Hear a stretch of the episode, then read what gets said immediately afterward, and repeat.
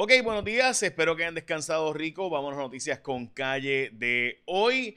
Y bueno, obviamente el tema del día, sin duda alguna, es el tema de los camioneros. Vamos a hablar de eso ahora, pero antes llegó a 5%, gente. Así que de nuevo, se supone que la meta es 3%. Eh, la tasa de positividad llegó al 5%. Esto sin duda es preocupante. Más gente está haciendo la prueba también, lo cual, ¿verdad? Tenemos que estar al pendiente y es importante seguir. Pero de nuevo, Tal y como se había advertido, tenemos un aumento en la tasa de positividad. Es decir, que tenemos que coger en serio de nuevo la mascarilla, el distanciamiento, eh, todo lo que ya sabemos y que pues ya nos han dicho tantas veces, pero de nuevo llegamos al 5% de la tasa de positividad. La meta siempre debe ser 3, 5% o más. Se supone que empiecen algunas restricciones, o por lo menos esas fueron las recomendaciones de la Organización Mundial de la Salud. Dicho eso, vamos al día de hoy, que hoy es el Día Nacional del Hot Dog. El Día Nacional del Hot Dog. Eh, así que creo que es obvio eso. También es el Día Nacional de comer junk food. Eh, o sea, todo de los lunes a viernes mío.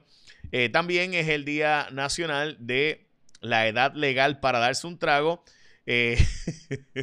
etcétera. Así que nada, así que hoy es un día sin duda de los favoritos míos. Eh, by the way, el presidente de la Cámara y el presidente del Senado no se hablan. Tremendo, así es que se hace patria, a pesar de que son del mismo partido. Eh, así que Tadito Hernández y José Luis Dalmau no dialogan desde que se acabó la sesión, que como saben que terminó la sesión en una pelea entre Cámara y Senado por la falta de aprobación de unas medidas.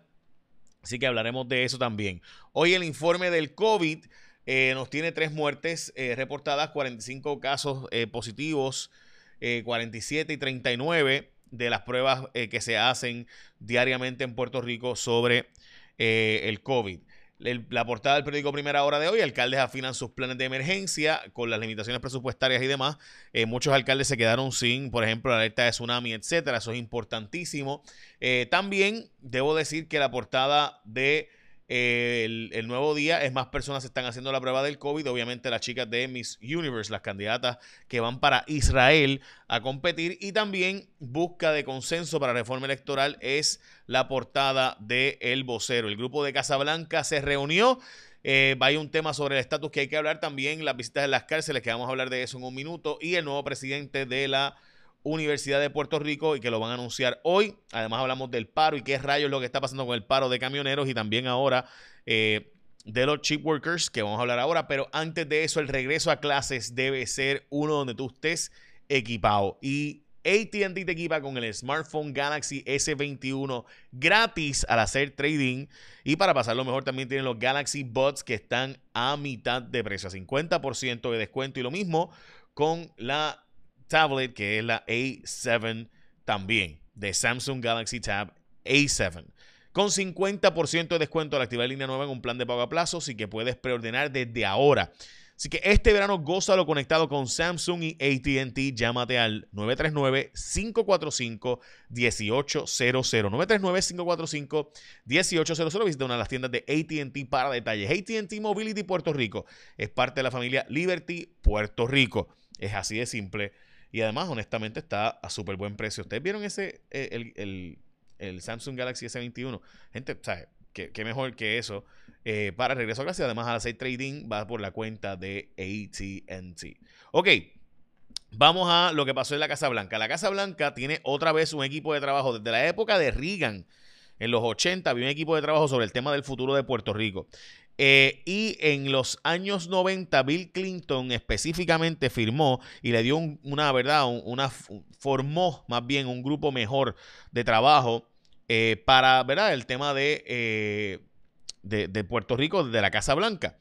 Pero el tema del estatus no lo van a tocar. En el caso de George W. Bush se hizo una enmienda y solo hablaron del tema del estatus.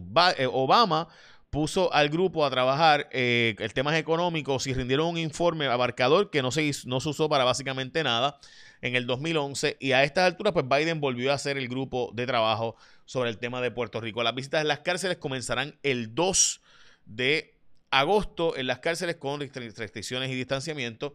Eh, hoy se espera que a las 4 de la tarde se nombre un nuevo presidente interino, presidente interina de la Universidad de Puerto Rico, mientras que el Senado este, federal no ha decidido si va a aprobar o no los fondos de Medicaid para Puerto Rico. Hay un acuerdo entre republicanos y demócratas de 3 billones anuales para Puerto Rico. Eso implicaría que Puerto Rico tiene que conseguir cerca de 600 millones de dólares de sus propios fondos para pagar la reforma de salud, pero eh, todavía no se sabe si el Senado federal lo va a aprobar. Están presionando eh, a Chuck Schumer y Rick Scott para ver si se logran los votos eh, de ayudar a Puerto Rico con estos fondos de 3 mil millones por los próximos cinco años. Mientras hay unas ayudas que se anunciaron y que hemos estado anunciando hace varios días para conseguir chavitos para pagar la renta, la luz y el agua. No tienes que estar atrasado en la luz y el agua ni tampoco en, la, en, la, en la renta, pero si piensas que vas a estarlo, pudieras solicitar hay unos ejemplos que el nuevo día dio hoy bastante buenos, me parecieron eh, que son este, bastante claros. Por ejemplo, una familia de patillas con miembros eh, de allá, por ejemplo, que no sobrepasen los ingresos de 17.650 pueden calificar. Una familia de Guaynabo con cinco miembros elegibles y los ingresos son menos de 28.000.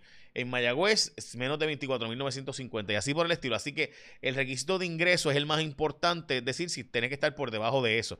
Muchas familias en Puerto Rico están por debajo de eso, así que me parece que muchísima gente pudiera calificar para estas ayudas. Así que de nuevo, ayudaparaturrenta.com es una de las páginas y otras tantas más hoy en el nuevo día. Bueno, el Tribunal Supremo básicamente le dio el pase bueno, positivo, para que Ricardo Rosselló se quede como delegado de la estadidad al decidir no entrar a evaluar el caso, no al lugar. El problema de eso, gente, es que yo estoy de acuerdo con el juez Estrella Martínez, quien escribió, juez nombrado por eh, Fortuño y Rivera Chats.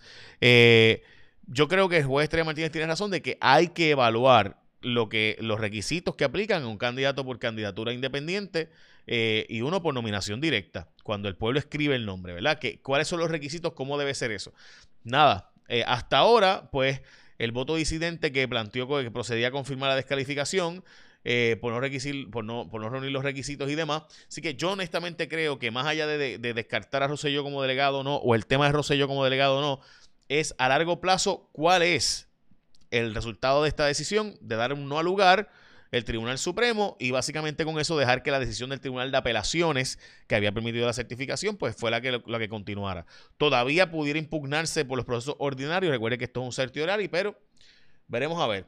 Eh, advierten que se incumplió con una orden en Rincón, en este caso el Nuevo Día fue, acompañó a la periodista Laura Quintero, acompañó eh, al... Eh, acompañó a dos, a un abogado y otra persona, un vigilante de recursos naturales que fueron allá a la piscina esta de Rincón de la controversia donde Eliezer Molina ha estado denunciando de su construcción eh, presuntamente ilegal, pero esta, eh, esta institución siguió construyendo y de hecho, Shirley Vovak, que es la abogada de eh, este complejo, la abogada de Sol y Playa, ha dicho que pues eh, no hay nadie que pueda obligarlos a detener su construcción y de hecho ella fue jefa de la División Legal de Recursos Naturales, así que el secretario de Recursos Naturales no le contestó al nuevo día porque han permitido que sigan construyendo a pesar de que presuntamente hay una orden de detener la construcción. Están planteando traer a mano de obra de construcción de fuera de Puerto Rico los costos eh, y los materiales, gente, honestamente si no traemos mano de obra afuera, se va a perder gran parte de los fondos de reconstrucción de Puerto Rico. Y esos son los datos, esa es la verdad, por si acaso. En el caso de eh, eh, la Cámara de Representantes ha dicho que están listos para negociar la deuda eh, siempre y cuando se le permita que las pensiones sean garantizadas, las pensiones de empleados públicos de dos mil dólares o menos no puedan cortarse y que ellos estén dispuestos a refrendar el acuerdo de la deuda con la Junta de Control Fiscal, que no es cierto que ellos están trancados a la banda como se había dicho antes. Yo creo honestamente que eso es un problema, no los dos mil dólares para las pensiones, sino el plan de ajuste tiene muchas otras cosas que me parecen problemáticas porque Puerto Rico no puede pagar a largo plazo toda esa deuda. Pero los políticos, como saben, les encanta aprobar cosas ahora y que en el futuro las paguen las consecuencias. Bueno, el juez presidente de la Comisión Estatal de Elecciones se va, quiere regresar a la judicatura, quiere, obviamente le interesa, es que juez no, le interesa ser del Supremo o del apelativo, eh, pero han nombrado cinco personas como posibles sustitutos de él en un listado que el gobernador tendrá que escoger, eh, seleccionados por Edwin Mundo, para ser el sustituto del juez presidente Rosado Colomer, que como saben, concluye su término ya y está esperando que lo sustituyan y regresaría por lo menos a la rama judicial.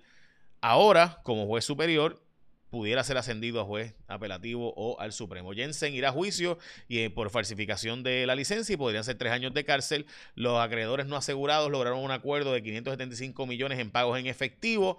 Importante esa, voy, eh, menos de lo que honestamente yo hubiera esperado. Pero esos son los, eh, le, pagarán del 20 al 25 y esto según el Weekly Journal, que es el periódico en inglés de El Vocero. Eh, alrededor de 3.000 personas sin hogar desde la pandemia. En Puerto Rico hay un censo que ha cambiado la forma de hacerlo, obviamente, por la pandemia. Y también hay unos 18.000 toldos estimados azules. Esta es una historia eh, de nosotros en, en jfonseca.com, donde Jennifer Álvarez encontró que según imágenes satelitales y demás, se estima que hay 18.000 estructuras todavía eh, con toldos azules a cuatro años. Hoy se cumplen 1.400 días desde María. Pues en ese tiempo todavía hay 18.000 toldos azules y solamente se han reconstruido toldos de unas 56 viviendas en Puerto Rico se han hecho techos en vez de seguir con toldos a esta altura. Moody's ya no va a seguir el rating de Puerto Rico, es decir, que ya no tienen interés en seguir el tema de la deuda de Puerto Rico diariamente. Y como les mencioné, pues llegó la tasa de positividad a el 5% en Puerto Rico. Ok, la Junta de Supervisión Fiscal, gente, hablemos del paro de camioneros. Mire, gente, esto es bien sencillo. Antes, o por lo menos hasta donde yo recuerdo, aquí había una libre competencia donde pues cada tienda o cada distribuidor contrataba en el precio del mercado al camionero y obviamente a su camión. Hay unas tiendas que se distribuyen a sí mismas y no pasan por eso porque tienen unos empleados que son los camioneros, ¿verdad? Pues, y tienen su propia distribución. Pero hay unas empresas que van y contratan camioneros, distribuidores.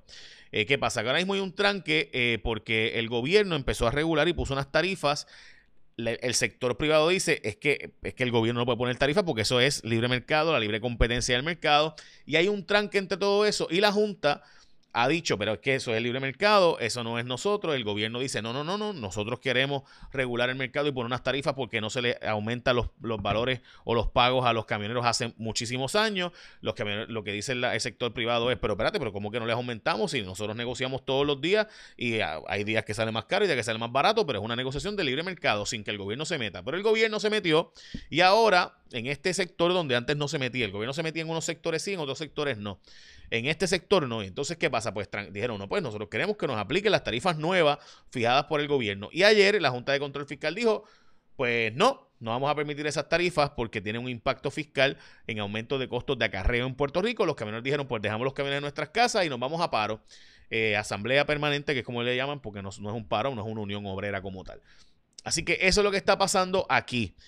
¿Cuál será la solución? No sé, depende de cuánto se tranque el juego. Por si acaso, también hay unos barcos en el, eh, en el muelle que no se están trabajando, en el muelle de Luis Ayala Colón, que es el muelle de, carga internacional que llega a Puerto Rico, porque aparenta ser que hay un problema obrero patronal de una unión obrera que no está trabajando desde el sábado algunos de los barcos que han llegado allí.